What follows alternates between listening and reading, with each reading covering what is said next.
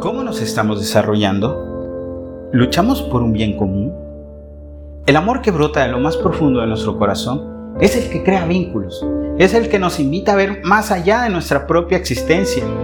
El hombre por naturaleza busca el emprendimiento de sí mismo, busca la vida, la comunión, la fraternidad.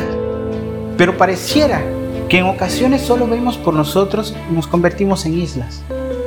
Evitemos ser creyentes que piensan que la grandeza está en la imposición de sus ideologías al resto, o en la defensa con violencia, de la verdad o en grandes demostraciones de falsas fortalezas.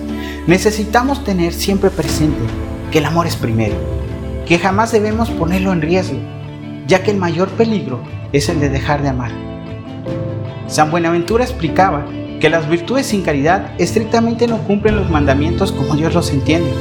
Para entender la caridad, debemos saber el significado de esta palabra. El ser amado es caro, es decir, que tiene un valor muy alto, y ese valor muy alto es el amor. El amor implica algo más que acciones, es valioso, digno, grato y bello. Esto nos mueve siempre a buscar lo mejor para todos. El amor siempre se extenderá más allá de las fronteras, forma lo que llamamos la amistad social.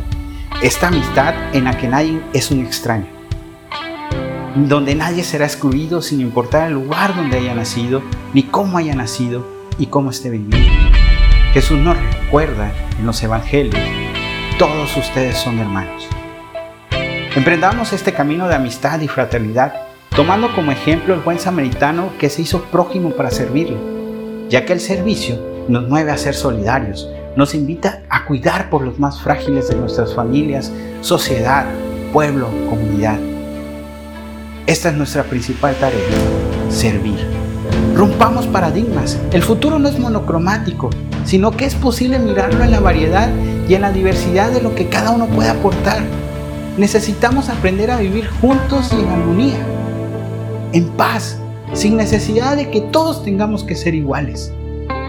Es posible aceptar el desafío de soñar y pensar en una humanidad, en otra humanidad. Claro que es posible anhelar un planeta que asegure tierra, techo y trabajo para todos. Este es el verdadero camino hacia la paz. Cuando nos volvamos a escuchar, te platicaré sobre la afirmación de que todos los seres humanos somos hermanas y hermanos. ¿Será esto posible? ¿Realmente todos son nuestros hermanos? Nos escuchamos pronto. Yo soy tu hermano Joaquín Medina para los compas Juaco.